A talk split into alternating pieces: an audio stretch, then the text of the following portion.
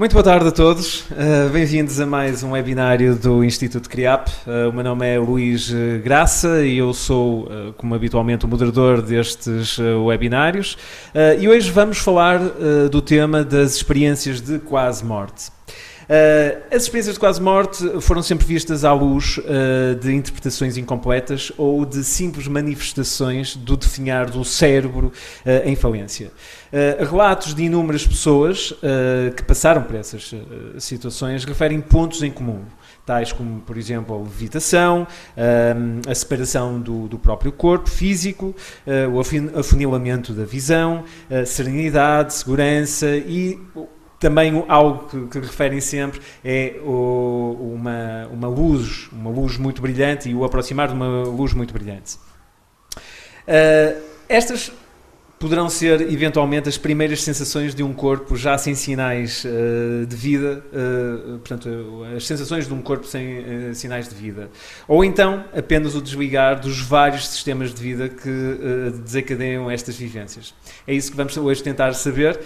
como já vem sendo hábito, este, este evento, neste evento, neste tipo de eventos, os, os participantes podem participar colocando questões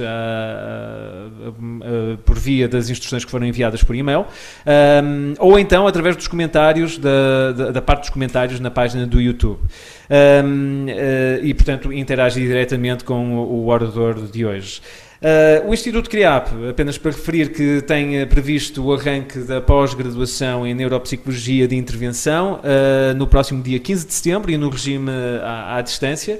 Uh, e também para 14 de novembro, aqui já no regime presencial, mas na Madeira. Uh, e neste, nestas duas pós-graduações, nós vamos ter hoje aqui connosco o orador, o professor Dr. Manuel Domingos, que, vai, que é também o coordenador científico dessas uh, pós-graduações uh, e que, que é também autor de, do, do, de um dos, dos, raros livros que foca esta, esta, este tema das experiências de quase morte cá em Portugal.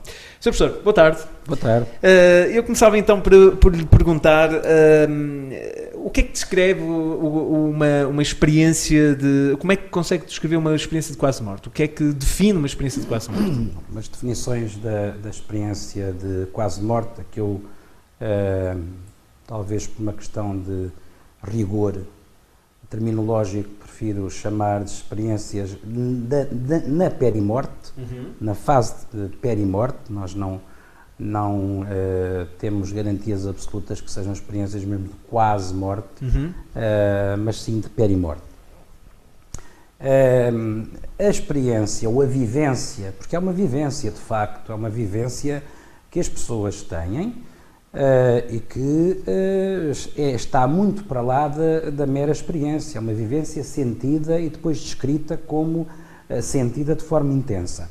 Mas aquilo que a regra geral caracteriza a vivência na perimorte, na maioria das pessoas, é, primeiro, um desligar, entre aspas, entre aspas, ou sem aspas, como as pessoas quiserem, do corpo físico e uh, um afastamento desse, desse invólucro físico.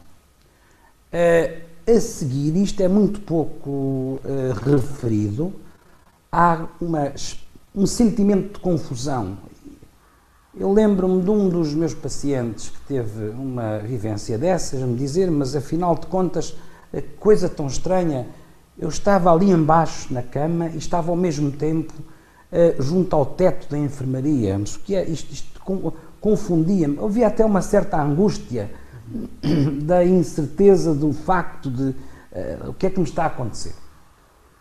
Depois, uh, essa fase de uma certa, enfim, perplexidade é acompanhada, ou segue-se, aliás, a essa fase, uma certa perplexidade, uma sensação de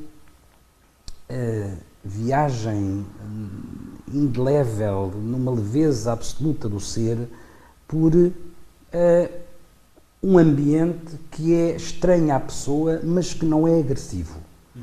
Uh, há vários ambientes desses, há várias, não é só o túnel de que se fala tanto, há túneis, há com as luzes ao fundo, há campos relevados, há hum, paisagens eh, brancas, como se fossem uh, imensas estepes de neves uh, até a perderem-se pelo infinito. Há imensas, imensas descrições que não são só, volto a dizer, a descrição do túnel, que é mais, digamos, popularizada. Há depois, nem muitas situações, o encontro com seres, com pessoas da família do, da, da, da, de quem está a ter a vivência, pessoas já uh, desaparecidas, já, já mortas, uh, e também, nem sempre, mas também, uh, o contacto com aquilo que eles chamam os seres de luz. Os seres de luz como se fossem, que as crianças, por exemplo, que têm este tipo de, de vivência, chamam os anjinhos. Uh, claro que há muito cultural nisto, mas disso falaremos mais adiante, o que é que pode condicionar uma vivência. Uhum. Um, muitas vezes referem-me que são atraídos por uma luz mais brilhante que o sol, mas que não queima a vista, não incomoda. Outras vezes dizem que conseguem comunicar com esses seres luz ou com esses familiares e pessoas conhecidas já desaparecidas por via telepática. É, como se é, dialogassem. Como Mas sem, se, sem falar. Sem, sem falar. falar. A outra, a outra, uh, outro fenómeno uh, muito curioso uh, deste tipo de vivências é a visão em filme de toda a vida passada até o momento em que se dá, de facto, uh, uh, o início da, da vivência. Uh, e é curioso porque, se, quando estudamos estes, estes fenómenos e estes casos, estes casos, reparamos que isso acontece mais, não sabemos ainda porquê, nas pessoas que estiveram em, em, em situação de afogamento. É, é, é, extremamente curioso, não sabemos ainda porquê, qual é a relação de causa e efeito que existe, uhum. mas que de facto existe, existe. Portanto, que, que as pessoas que foram vítimas de afogamento uh, veem esse filme, esse dito filme de, de vida mais facilmente. Mais facilmente. Hum. mais facilmente. E que interpretam o filme de uma forma muito curiosa. Não é para as fazer lembrar de erros cometidos, não é um filme punitivo é um filme em que eles, uh, uh, irão, eles elas, irão uh, rever todos os episódios para, de uma forma ou de outra, se, se e, e de facto, se regressarem ou àquilo que se pode chamar a consciência objetiva, porque isto é algo que se insere nos estados modificados de consciência. Não vamos agora dizer que as pessoas estão mortas, nem que isto prova que há vida para além da morte. Nada Sim, isto claro. não, isso é um outro erro que muita gente comete quando fala disto. Ah, isso é a prova de que há vida para além da morte. Nada disso. As pessoas estão em morte clínica. Daqui claro. a bocadinho podemos abordar essa questão da morte clínica, que é interessante. Uhum, uhum. Uh, a certa altura, ou uma voz, ou um impulso, ou a própria pessoa que, volto a dizer, experimenta em 90 e tal por cento dos casos uma sensação de tranquilidade, alívio, de serenidade, mas é compelida a voltar. É compelida a vir para trás. Quer dizer, e volta outra vez a, a digamos que, lá pomos aspas ou não, uhum. a entrar no seu corpo físico, uhum. voltando a ter dores, a sentir-se mal, sim, sim. etc. Há uma coisa muito curiosa e que de alguma forma deita por terra uh, os velhos do Restelo que dizem que isto não existe, que isto são alucinações. Não uhum. são alucinações. As descrições que as pessoas fazem são perfeitamente orientadas e organizadas, coisa completamente diferente da, do que acontece com uh, doentes que sofrem alucinações ou alguém que, mesmo não tendo uma doença, por um problema qualquer momentâneo, pode sofrer um quadro alucinatório. Nada disso. Outra coisa que é muito curiosa é que, a regra geral, essas pessoas conseguem descrever tudo aquilo que lhes está a ser feito para os fazer voltar à vida. Hum. Uh, com pormenores. Tipo com reanimação? Tudo. Há vários casos estudados de pessoas que descrevem ipsis verbis sem, uh, uh, sem omitir coisa nenhuma, nem a quantidade de pessoas da equipa que o está a tentar reanimar, nem o tipo de aparelhos que nunca viram sim. nada. Independentemente do grau cultural, da religião, sim, sim. Da, enfim, das profissões, tudo mais. É evidente que há aqui contaminações culturais, com certeza que há, claro, quando há o despertar da, da, da, da vivência, há aqui coisas, descrições que são contaminadas por por uh, fatores de cultura fato, uhum. e outros, outro tipo de fatores. Claro. Enfim, uh, isso era. Natural, é natural. Era, exatamente. É perfeitamente natural. Uh, eu tenho aqui já uma primeira questão levantada por um nosso participante, é pelo Romeu Dutra, penso que é, que é este nome. Ele pergunta se existe algum centro ou equipa de investigação de fenómenos. Eu penso que. Ele fala aqui em paranormais em Portugal, mas eu penso que isto nem, não se engloba dentro dessa, dessa não, ideia. Não, não é? quer dizer, eh, isto, infelizmente, infelizmente, as pessoas ainda chamam paranormal a muita coisa que é tão só e deveria ser entendida como tal. Eu sei que o termo é um pouco complexo, sinónico. Uhum. Tem a ver com o, nosso, com o nosso eu interior, tem a ver com a nossa consciência. Uh, mas eu aceito, uh, chamemos de fenómenos transcendentais, se quisermos, uhum. uh, ou fenómenos no limite, de limite Agora, o paranormal está um pouco já em desuso, mesmo entre nós. Mas a resposta que eu dou é, a, quem, quem, faz esta pergunta é muito simples. Infelizmente, dado os condicionantes, quer eh, as estruturas universitárias impõem, quer os, os meios, os centros clínicos e hospitais impõem, nós até hoje não conseguimos fazer entrar em nenhum centro uh, de ensino, em nenhum hospital, uma equipa diferenciada, uhum. multidisciplinar, que investigue este tipo de situações e outro tipo de situações. Há algumas exceções, nomeadamente uh, o CTEC aqui no Porto, que tem um valor inestimável, mas tirando isso há uma, um deserto muito grande porque vivemos ainda debaixo da alçada de uma certa Inquisição e, de, e num, numa, num meio muito escolástico. Este tema pode ser, portanto, considerado tabu dentro de... de... Quer dizer, eu, não, eu acho que já não é tabu, já se escrevem muitas coisas sobre isto, muitos artigos, já há muitas entrevistas, já há muita coisa que se diz, na, se vai para as televisões e já há muita... Digamos que o, tem, o tema está até talvez na minha opinião, relativamente fulanizado. Uhum. Uh, o que é pena. Pois. Um, agora, que na realidade era eh, fundamental criar-se uma equipa séria de investigação neste tipo de área, até porque estas pessoas, depois da vivência, necessitam às vezes de assistência, mas de assistência de apoio para perceberem o que se passou com elas. Claro, claro que isso não acontece com todos, pois. mas acontece com uma, digamos, com uma minoria que precisa. Ora, se as equipas não estão formadas, como é que nós vamos ajudá-las? Claro, naturalmente. É evidente, somos, e somos eh, nós que investigamos este tipo de coisas, sendo pouquíssimos, somos pouquíssimos cá em Portugal, somos muitas vezes vítimas de ataques, uh, ataques uh, que não são ataques de, uh, frontais. Uhum. Isso é, era aquilo que, de facto, eu, eu gostaria um dia, era que fizessem um ataque frontal. Não, são ataques subreptícios, sob forma de insinuações. digamos que há falta de coragem nas okay. pessoas que discordem. Discordem à vontade, mas discordem frontalmente. Pois, mas, é, é, é, mas, portanto, o que está a dizer é que provavelmente uh, há, há, todo um, um, conjunto de pessoas que talvez pelas suas, uh, uh, não sei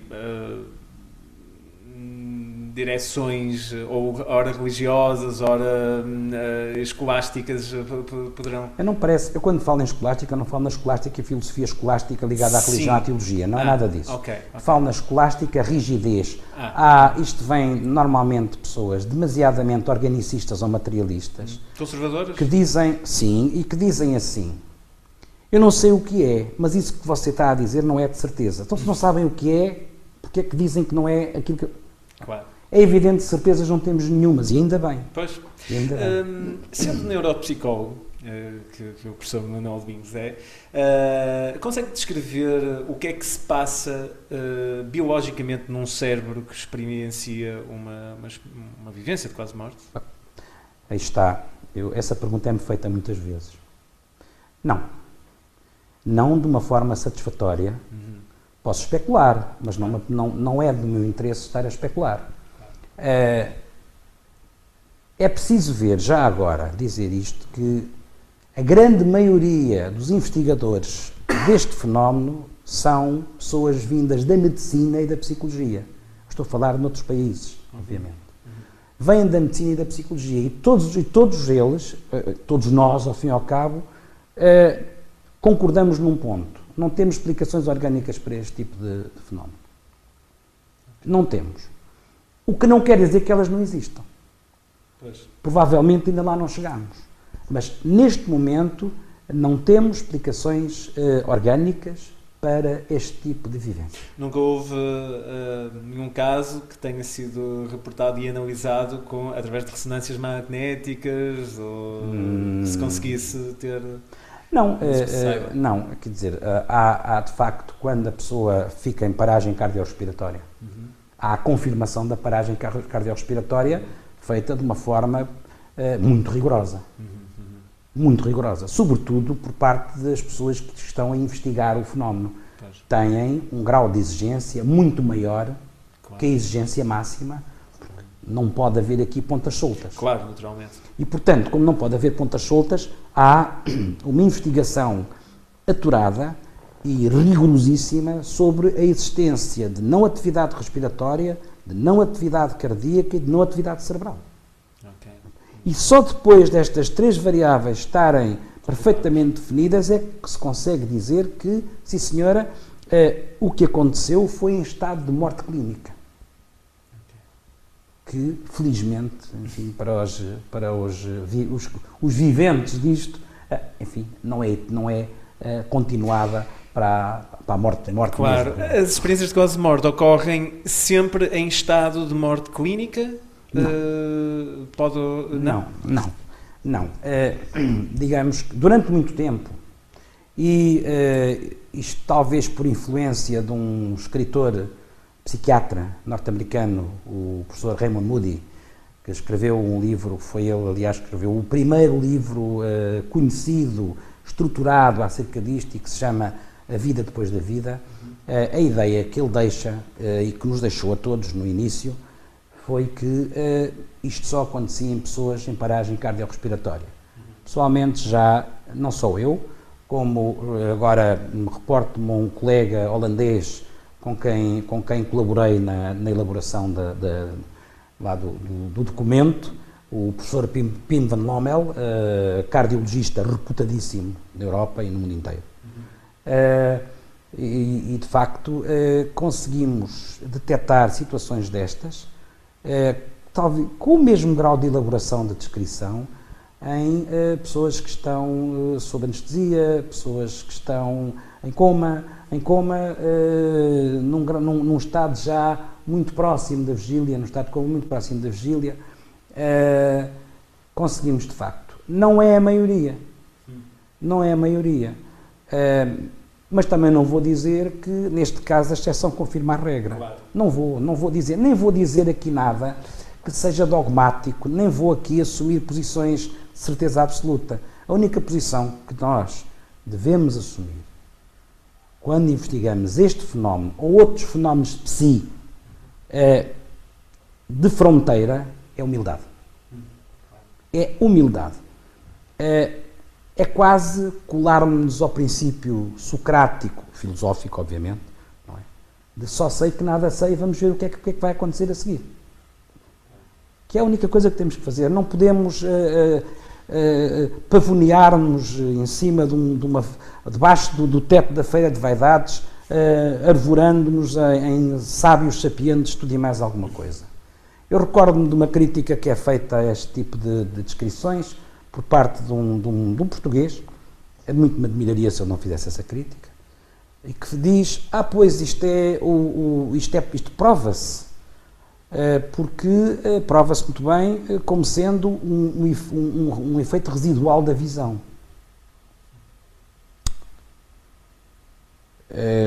enfim, há toda uma série de mecanismos que ele descreve e tal, mas o efeito residual da visão e tal. E a pergunta que eu faço é, muito bem, então os cegos de nascença que têm este tipo de vivências, têm efeito residual da visão? E este tipo de vivências acontecem em cegos de nascença. Pois, é, é algo que, que é comum a, a, a todos. Uh, isto parece. Uh, eu tenho aqui também mais, mais algumas questões. Uh, eu tenho aqui uma, uma questão levantada por Fernando Mateus e ele refere o seguinte: a ligação deste tipo de fenómeno à religião ou convicções pessoais não torna difícil objetivar o estudo da mesma, além de objetivar a experiência em si, pois estamos condicionados na sua interpretação por aquilo que queremos acreditar? Não. Não, não. A resposta, a resposta é um, um não, um não uh, com todo o respeito. com todo o respeito. É um não, porque esta experiência, este tipo de vivências, são transversais a crentes e ateus. Portanto, há ateus que têm este tipo de, de, de vivência e a descrevem de exatamente da mesma maneira. Não há aqui contaminação religiosa nenhuma. A, a matriz da vivência é descrita aqui em Portugal da mesma maneira como é descrita na Índia, como é descrita nos países árabes, eh, como é descrita nos Estados Unidos, como é descrita entre crentes. Mas, mas pode ser interpretada segundo essas religiões, Bom, provavelmente, é de maneira eh, diferente. Não, não, não, é interpretada. É evidente que a interpretação uh, pode ser feita como o interpretador quiser e apetecer. É? O que não quer dizer que seja uma interpretação correta. O que eu quero dizer é que, mesmo pessoas que não têm crença religiosa, vivenciam este, este, tipo de situações, ou passam por este tipo de situações, e descrevem este tipo de situações como tendo sido situações reais. Portanto, não há contaminação da religião. Uh, nunca notei, em nenhum dos casos uh, que uh, analisei, nenhum tipo de contaminação religiosa. É assim. contaminação de acordo com as variáveis uh, envolventes da pessoa, uh, enfim, no seu dia a dia, uh, de acordo com o país onde vive, com os costumes, como eu dizia há bocadinho, cultura, é, claro que tem que haver sempre. Isso há sempre. Porque é que as crianças dizem que vêem os anjinhos e depois Sim, os claro. adultos dizem que vêem seres de luz e por aí fora? Há contaminação, com certeza as, aliás, todas as descrições que nós fazemos, seja do que for, mesmo noutro tipo de circunstâncias, são geralmente contaminam, não saem, não saem em estado puro. Pois. Nem ninguém espera que. Depois cá estão outros para fazer a filtragem. Absolutamente. Um, no, na, quando esteve a escrever o, o livro, de, portanto, sobre, sobre este tipo de experiências, um, o que é que mais lhe intrigou? Naquele, no seu estudo? Tudo, tudo, tudo me intrigou. Aliás, o estudo não, era, não foi uh, de então. Eu comecei a estudar este tipo de, de fenómenos uh, por acaso. Se é que o acaso existe, não é? Por acaso, em 1987, depois de receber no, no meu gabinete de consulta um homem eh, praticamente analfabeto, que tinha estado em coma diabético, e que me é enviado para eh, avaliação de, dos processos nervosos complexos eh, por suspeita de uma possível demência em, estado, em, em, fase de instalação. E quando eu estou a fazer a história clínica deste, deste, deste homem, ele diz-me às tantas isto. Pois, quando eu estive morto, eu inclinei-me para trás e disse assim, o que é que se passa aqui? Está, Bom, está pior do que eu pensava, não é? Isto, não é? isto é muito estranho quando esteve morto. Ou seja, para as, as pessoas acreditem que eu parti de uma posição cética. Hoje não tenho ceticismo, não há ceticismo nenhum relativamente a isto, haverá relativamente a outras coisas. Mas eu fui muito cético, eu fiquei quando esteve morto. Mas depois, quando começo a olhar para a ficha da apresentação da pessoa, homem quase analfabeto, tinha para aí segunda classe, ou coisa assim. Uh, era um operário uh, nada, enfim, com, toda, com todo o respeito pelo operário. Uh, Eu digo cá para mim, eu não posso estar a inventar isto, há qualquer coisa aqui que não. E é claro que fui indagar, fiz as minhas perguntas, juntei a equipe e, e de facto depois confirmaram uma paragem cardiorrespiratória dele. Recebi uma segunda vez e aí escutei-o. E aí percebi que havia qualquer coisa que não, uh, que não batia certo. Dentro daquilo que batia certo no discurso dele, havia qualquer coisa que não batia certo, havia qualquer coisa aqui de confuso. Mas ele já aí já descrevia aquela, algumas tudo, daquelas. Tudo. O túnel, a luz. E eu nunca tinha ouvido falar naquelas coisas. E fiquei assim: olha, agora. E agora o que é que eu faço? O que é que eu faço foi muito simples. Lá está um outro acaso ou não Passo por uma livraria, olho para a montra, A Vida Depois da Vida do Raymond Moody. Entro na livraria, agarro no livro, olho, começo a folhear, vou ao índice e vejo experiências de classe. Vou ler isto. Lá estavam as experiências do homem. Passou-me pela cabeça, assim, será que ele leu isto? Não, não pode ter lido. E de facto nunca tinha, nem sabia com Raymond Moody qualquer, nem, nem, nem pensar numa coisa dessas. E a partir daí foi uma catadupa de casos que me foram aparecendo e na realidade eu hoje não tenho dúvidas nenhumas que o fenómeno existe. Só não sabemos é porque é que ele existe ou como é que ele existe. Dentro desse seu estudo, uh, houve assim algum caso que lhe tenha chamado mais a atenção? Houve. Houve.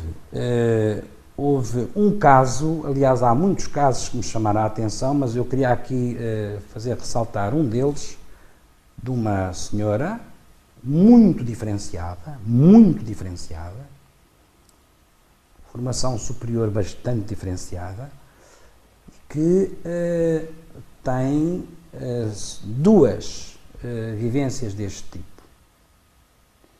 Tem duas vivências deste tipo. E uma das coisas que eu tinha lido no livro do Moody e depois noutros que li a seguir, era que muitas vezes as pessoas desenvolviam capacidades de pré-cognição, telepatia, etc, etc, e por aí fora. Fiquei-me pela leitura e fiquei à espera de ver alguma coisa. Um dia, essa senhora estava a almoçar em casa com o marido. Eles tinham dois filhos, e têm dois filhos gêmeos. E ela diz ao marido assim: Vamos depressa à escola, que um dos gêmeos aleijou-se e aleijou-se bem.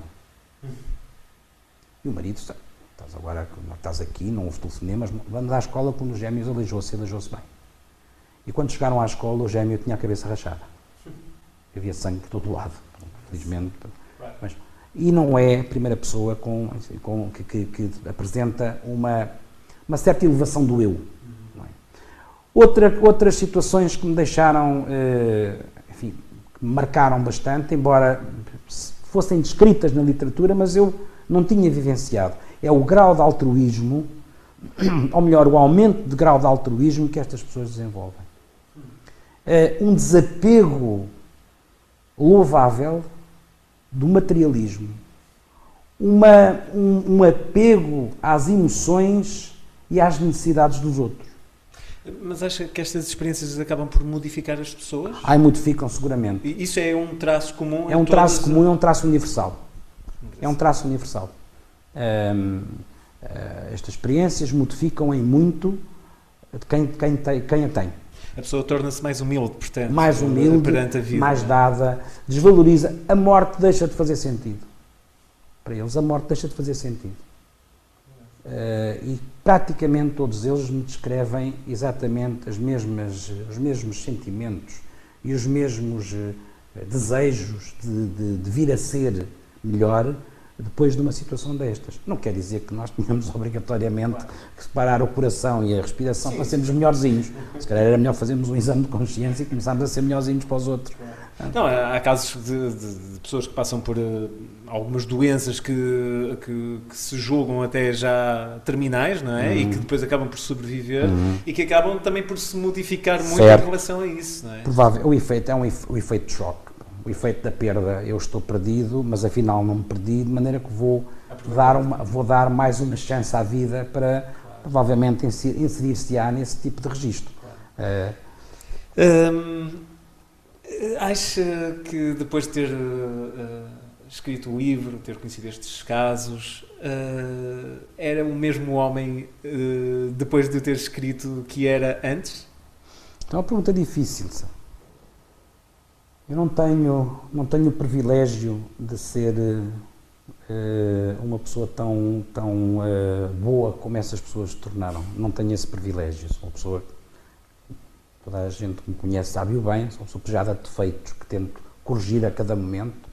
Uh, enfim, alguns são crónicos, não vale a pena.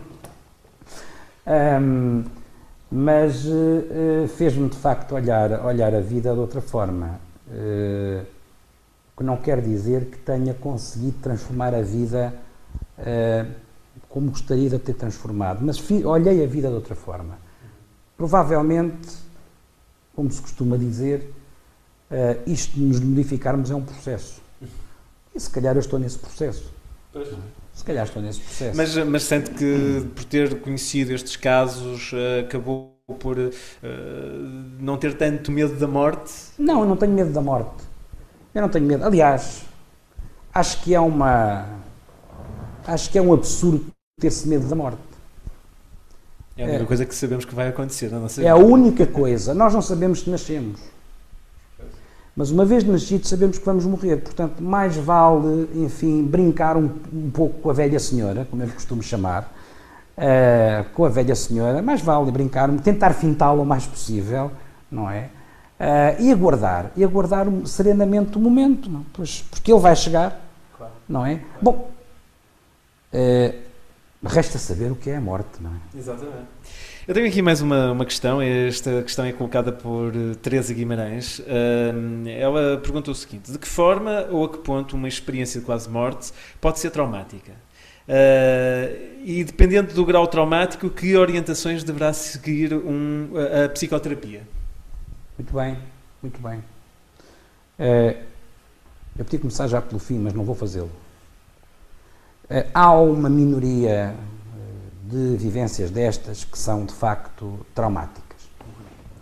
Não são tão eh, maravilhosas, não são tão azuis, eh, celestes como a maioria. De facto, há pessoas que têm vivências que as traumatizam, que têm encontros, uh, pomos aspas, tiramos aspas, como quiserem, com seres assustadores, um, que entram em, em locais um, escuros uh, e que regressam, uh, enfim, assustadas, regressam, enfim, uh, o termo serve para. interprete-se como se quiser. como se quiser, e que, e, que, regressam assustadas, regressam, digamos que com medo daquilo que se passou.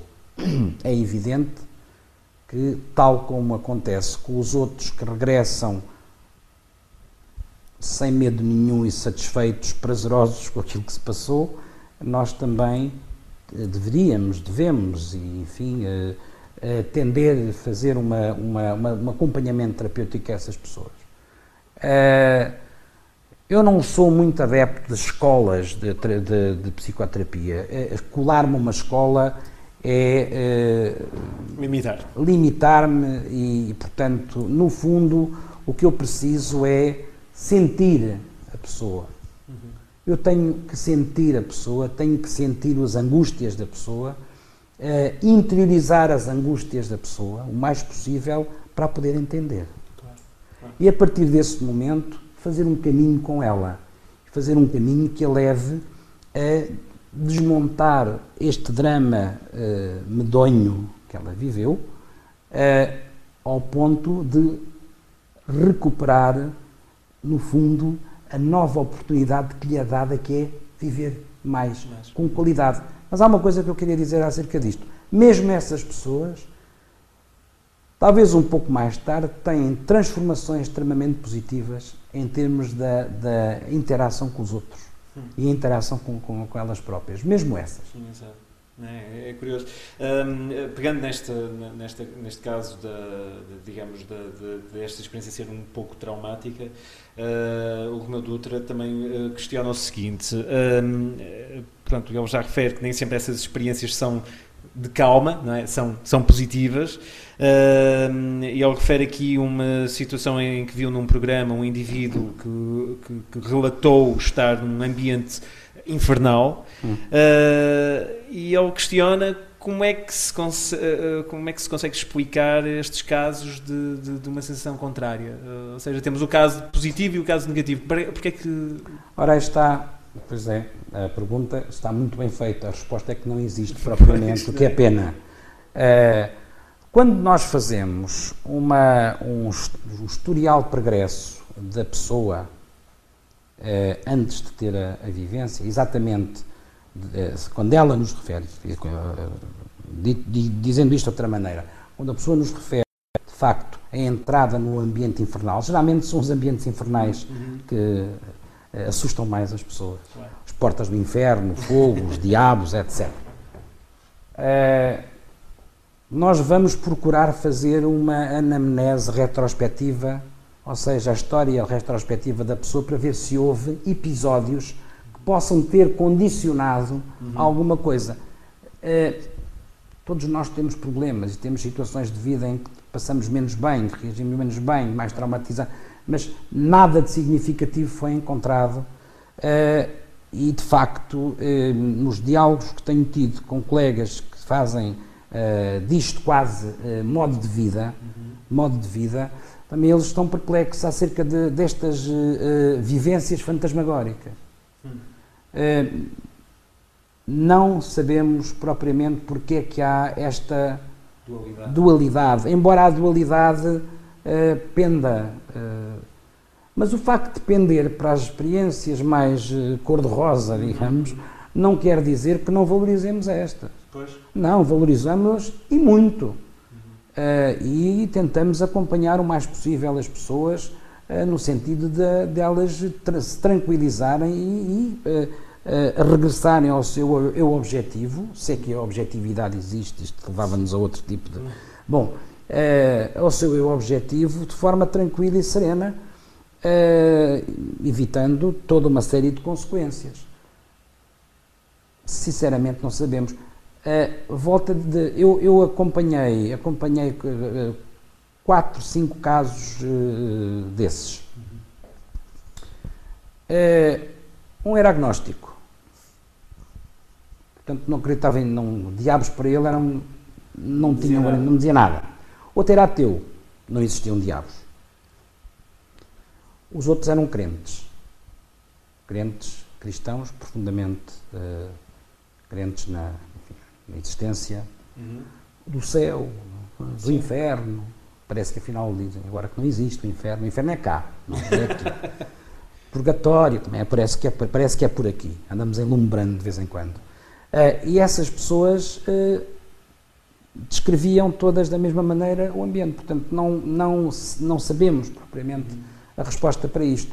Uh, não fechamos portas, obviamente, a, claro, claro. a coisa nenhuma. Hum, qual foi o conhecimento mais importante que aprendeu com, com, estas, com estas experiências? Ou com o estudo destas experiências? O conhecimento, a maior dádiva eu posso recolher do estudo destas vivências e do estudo de outro tipo de vivências mais traumáticas, menos traumáticas, é uma dádiva enorme que é a dádiva de poder conhecer melhor o outro. E o, o melhor conhecimento do outro provavelmente aproxima-nos uh, mais do conhecimento de nós próprios. Uhum. E isso é fundamental para que possamos uh, auxiliar, colaborar, não é o ajudar, colaborar com os outros, no sentido da harmonia da existência.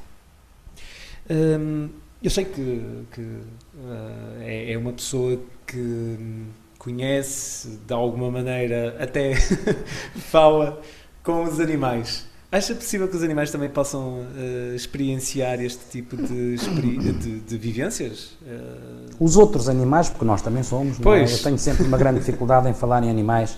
Falo com os animais, mas atenção, eu falo com os animais. Sim, Pode ser vamos supor isto de uma forma positiva. É, bom, quer dizer, os animais também falam comigo, dentro da sua, do seu dialeto, não é? É a mesma coisa de eu uh, estar a conversar com o esquimó. Eu não sei a linguagem do esquimó. No entanto, nós somos capazes até de nos entender por linguagem gestual, por uh, entoação melódica da, enfim, da voz, etc. Portanto, não é nada do mas, outro mundo. Mas acha que é possível... Não é, atenção, atenção, não, não é, sim, não é sim, nada sim. de psicótico. Mas eu falo, de facto, com, com, os meus, com os meus parceiros, que são parceiros autênticos, uh, e falo muito bem, eles lá me entendem por enquanto, e suportam-me e aturam-me, enfim. Uh, se eles podem ter este tipo de vivências, por que não? Uh, há relativamente pouco tempo, e atenção, porque eu não estou aqui a ser influenciado por nenhuma. Por nada de, de, de, religioso. Eu tenho a minha própria espiritualidade, não sou, não sou um, um, um religioso por natureza, tenho simpatias grandes por pessoas que merecem essa grande simpatia e uma delas é o Papa, é o Papa Francisco, que é de facto um homem excepcional, como, costumo, eu costumo dizer, uh, é dos fulanos mais impecáveis que eu conheci durante toda a minha vida. Uh, eu no outro dia dizia que os animais tinham alma. Ele disse isso. Os animais têm, direito, têm a sua espiritualidade. Os outros animais têm, têm, têm a sua espiritualidade. Uh, por isso, eu só posso dizer que o seguinte: quem sou eu para dizer que um outro animal de outra espécie, diferenciado como é, porque todos eles são diferenciados, sim, sim. à sua maneira, não tem o direito de ter estas vivências também? Se calhar tem. Pois. Muito bem. Uh, eu não sei se há aqui mais alguma questão, eu vou uh, ficar neste momento. Uh, para já, acho que não, mas se calhar avançava outra, outra questão também que, que, que tive aqui a, a, tentar perceber. Dentro desta, desta área da, das experiências de, de quase morte, uh, normalmente quanto tempo é que duram essas experiências? É muito variável. É, muito é variável. variável? Não há... É muito variável. Não há, não há, uma, não há um, um timing uh, rígido. Mas podem durar dias? Não, não, horas? não, não, não, não, não, não. Uh, uh, mais. é evidente que aqui é a relatividade do tempo. Repara uma coisa, isto é um bocadinho como o sonho.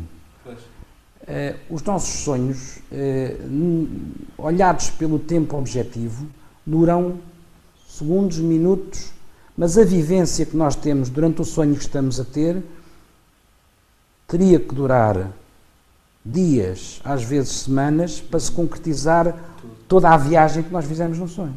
É exatamente o que se passa aqui. Um,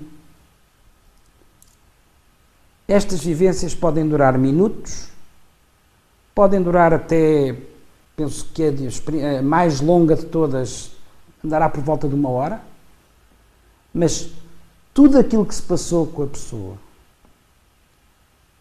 vivenciado por ela naquele, naquela uh, uh, dimensão espaço-tempo que não é esta, demoraria horas, às vezes um dia.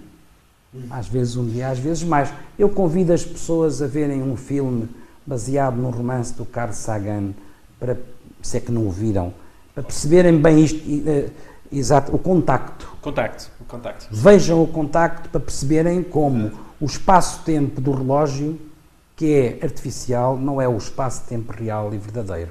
Bom, mas o que é o tempo? Já estou como o Santo Agostinho. Se não me perguntarem o que é, eu sei. Se me perguntarem, não sei. Temos aqui então mais duas questões. Esta levantada por uh, Eduardo Costa. Uh, ela refere que, por norma, as pessoas que têm este tipo de experiências procuram ajuda pouco tempo depois de isso ter acontecido. ah, sim, ela questiona se, uh, se essas experiências, depois de, das pessoas terem esse tipo de experiências, procuram ajuda pouco tempo depois de isso ter acontecido, ou então uh, após um longo período uh, entre a ocorrência da experiência e a procura de ajuda. É assim, depende muito. E o depende muito às vezes é uma boa fuga para não se responder às coisas. Mas eu vou responder. depende muito mesmo. Há pessoas que pura e simplesmente nem evitam falar na experiência com medo de serem internadas num hospital psiquiátrico. Isso uh, está a desaparecer. Há cada vez mais pessoas a terem a coragem de chegar e dizer eu tive uma coisa destas, ajude-me a percebê-la. Antigamente, assim, há 10, 15 anos, 20 anos atrás, as pessoas tinham uh, receio porque psiquiatrizavam logo isto tudo. Mas ainda hoje psiquiatrizam. Porque se uma pessoa for, um, muitas vezes, não, não a todos, há exceções meritórias, mas a uma consulta de psiquiatria dizer que teve uma coisa destas, sai de lá com uma carrada de medicamentos para tomar. Não é? E com um, um carimbo qualquer, o que é um perigo. Porque às vezes a pessoa é perfeitamente sã e teve apenas uma vivência desta. Um, hoje em dia, o que acontece é que as pessoas se aproximam mais, sabendo onde estão as pouquíssimas, volto a dizer, pouquíssimas pessoas, enfim, com alguma especialização nesta, neste tipo de matéria, alguma especialização, uh, e sabendo onde estão, aproximam-se e vêm contar a sua vivência e vêm pedir ajuda. Uh, digamos que o tempo entre vivência e o pedido de ajuda diminuiu substancialmente nos últimos anos, mas ainda é substancialmente longo para aquilo que nós desejávamos. Uh, eu tenho aqui uma outra questão, esta lançada também uh, por Fernando Mateus. Um, ele pergunta se este tipo de vivências só acontece em situações de quase morte ou pode ocorrer em outras situações, como por exemplo um desmaio. Pode acontecer. Uh, não, um desmaio, digamos que geralmente o, o desmaio típico, a síncope, chamada síncope vasovagal, uhum. é muito rápida, portanto não, não, não há muitas descrições de. Pessoalmente não conheço nenhuma mesmo, haverá provavelmente algumas descrições disto, mas eu não conheço nenhuma. Uh, mas numa situação de perda mais, mais prolongada de consciência, há situações, há, há vivências destas. Okay. Há vivências destas. Muito bem. Uh, eu não sei se tenho aqui mais alguma questão, eu estou aqui a verificar neste momento.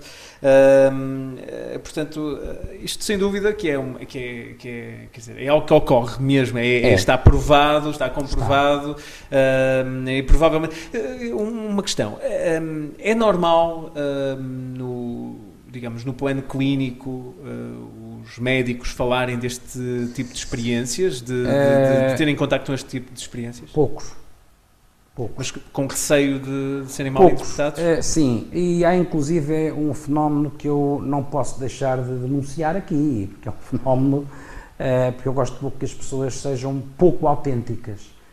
Muitas vezes em público dizem, ah não, isso não é possível, mas se formos para a mesa de canto do cafezinho ao pé do hospital ou ao pé da clínica, a gente acredita, não pode dizer porque temos medo das consequências. Claro. Isto pode ser um bocadinho quase que interpretado quase como o fenómeno dos ovnis perante os pilotos, não é? Não, os pilotos têm a maior das, das, das, dos à vontades e tranquilidade em dizer que veem mesmo. Com os pilotos não se metem. Pois. Com os pilotos não se metem. ok, muito bem. Um, Pronto, eu penso que uh, temos a, maior parte das questões respondidas. Uh, não sei se eventualmente alguns dos participantes querem colocar mais alguma questão. Uh, se quiserem, portanto, como foi referido no, no e-mail de, de convite de, ou de, de, envio do link para esta ação, têm como fazer essas questões. Uh, é um homem diferente depois destas, destas experiências, depois de ter conhecido estas experiências, ou, ou não, Manuel? Eu procuro ser um homem diferente todos os dias. Mas estas experiências uh, em si eh, deram-lhe algum enfoque? Uh, estas experiências e outras experiências deram-me com certeza absoluto enfoques. se a diferença é tão abissal no bom sentido como eu gostava, ai não é. Não é porque a vida não é só isto. A vida está recheada de outro tipo de experiências. Se tudo fosse descrição de experiências de pera e morte, eu era capaz de viver feliz e contente. Mas nem sempre são claro. vivências. A vida não é só feita de vivências deste tipo e de descrições, aliás, de vivências deste tipo e de finais felizes. Claro. E de finais felizes, não é? Claro. Infelizmente, muitas vezes é feita de finais menos felizes. Oh, Manel, uma questão.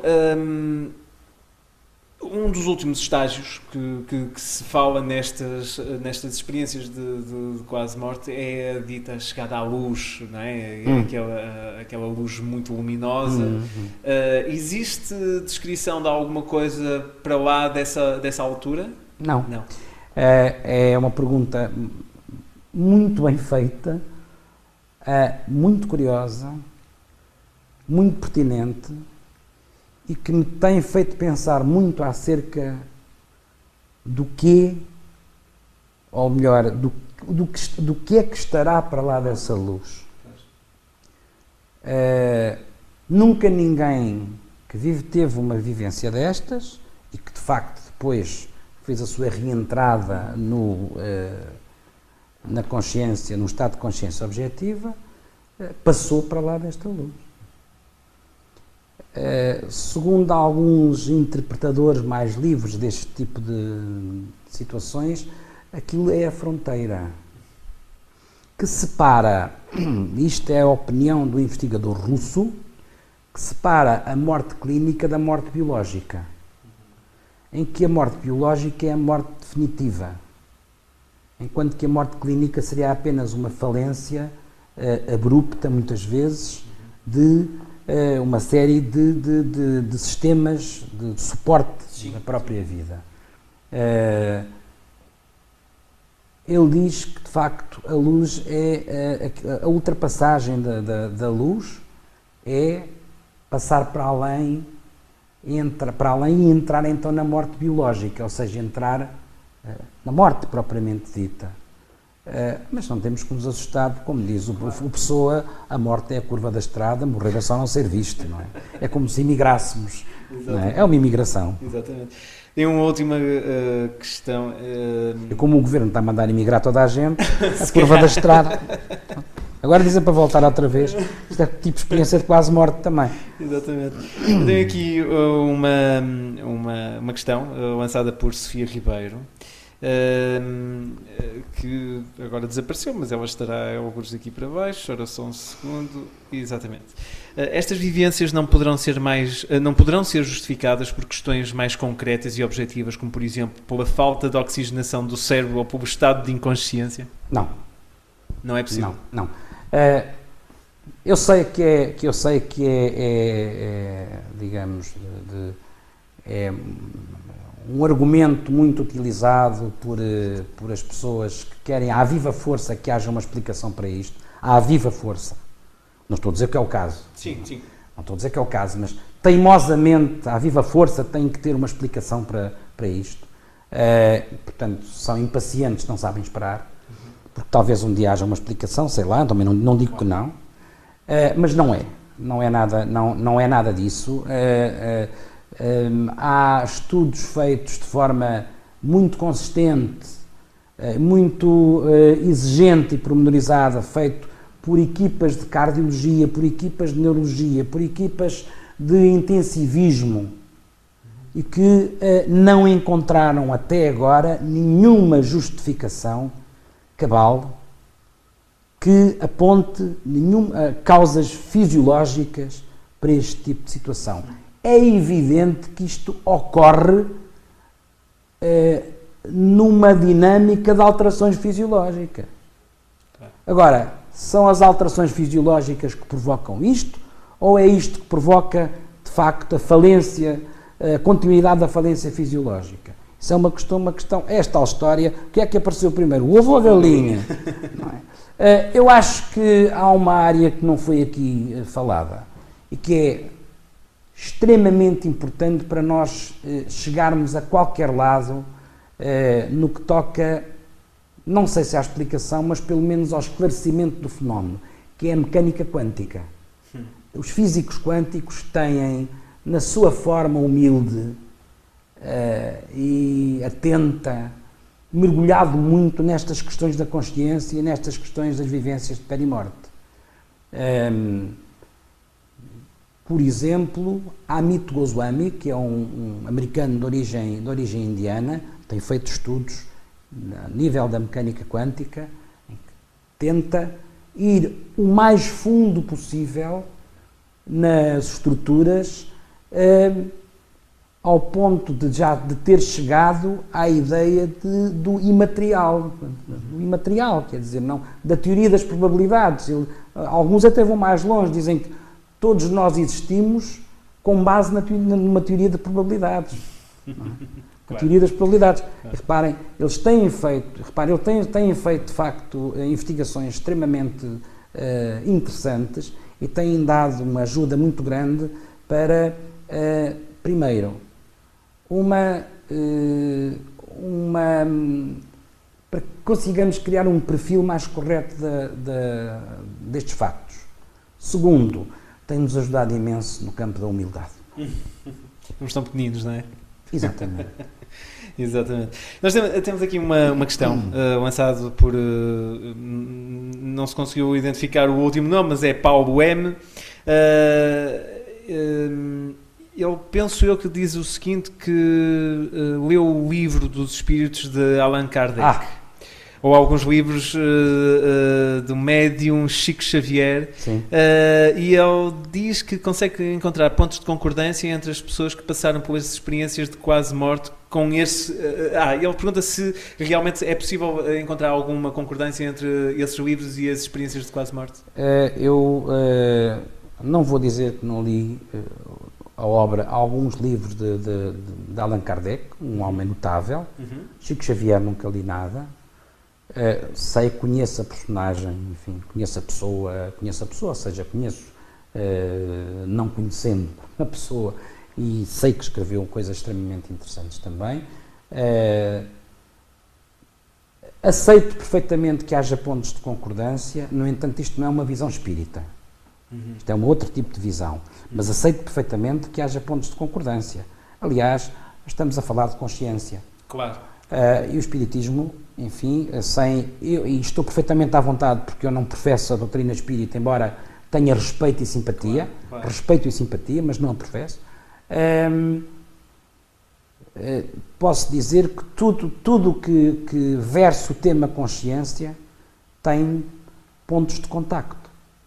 Portanto, não me, não me causa qualquer urticária. Uh, como causaria se calhar um organicista que aqui tivesse, ou um mecanicista, ou não sei o quê. Não causa nada, antes pelo contrário.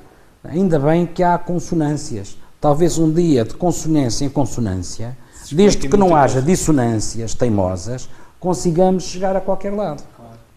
Uh, uma última questão, e porque já estamos mesmo a, a terminar o nosso tempo.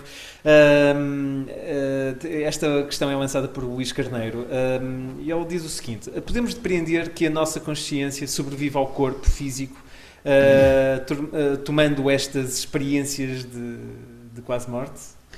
Isso é uma pergunta traiçoeira. Me obriga-me quase a dizer sim ou não. Uh, com toda a convicção e correndo o risco, lá está, de ser queimado em praça pública, quer lá saber? Eu acho que sim. Eu acho que a consciência uh, sobrevive à, à morte do corpo físico. A consciência expande-se. Expande-se, uh, como dizem os físicos quânticos. Big Bang? Uh, exatamente. Só que o Big Bang se calhar não existiu, mas pronto, isso é outra, isso é, isso é outra questão.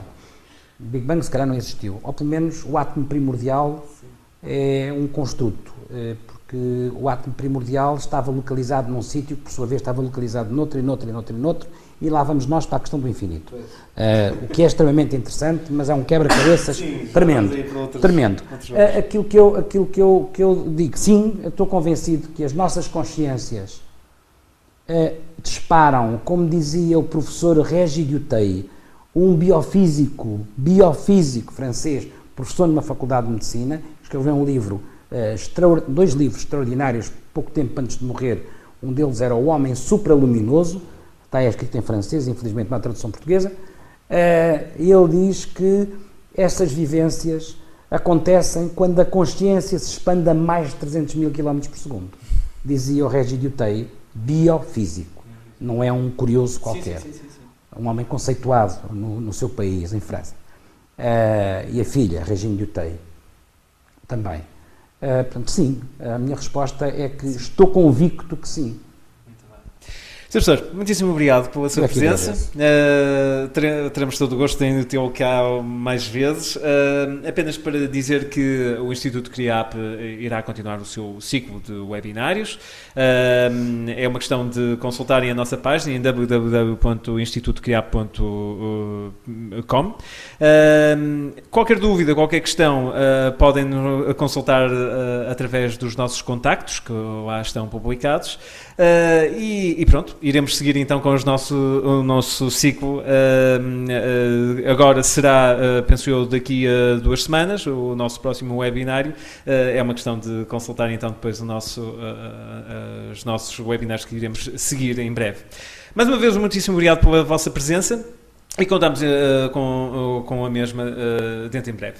Uma boa tarde para todos. Se a pessoa não sei se quer despedir também. Muito obrigado, uma boa tarde para todos também. Um bom resto de fim de semana para todos. bom fim tranquilo, de semana. tranquilo, muito tranquilo e sereno, muito sereno. Exatamente. Obrigado então mais uma vez a participação de, de todos também que colocaram as suas questões e até uma próxima. Boa tarde.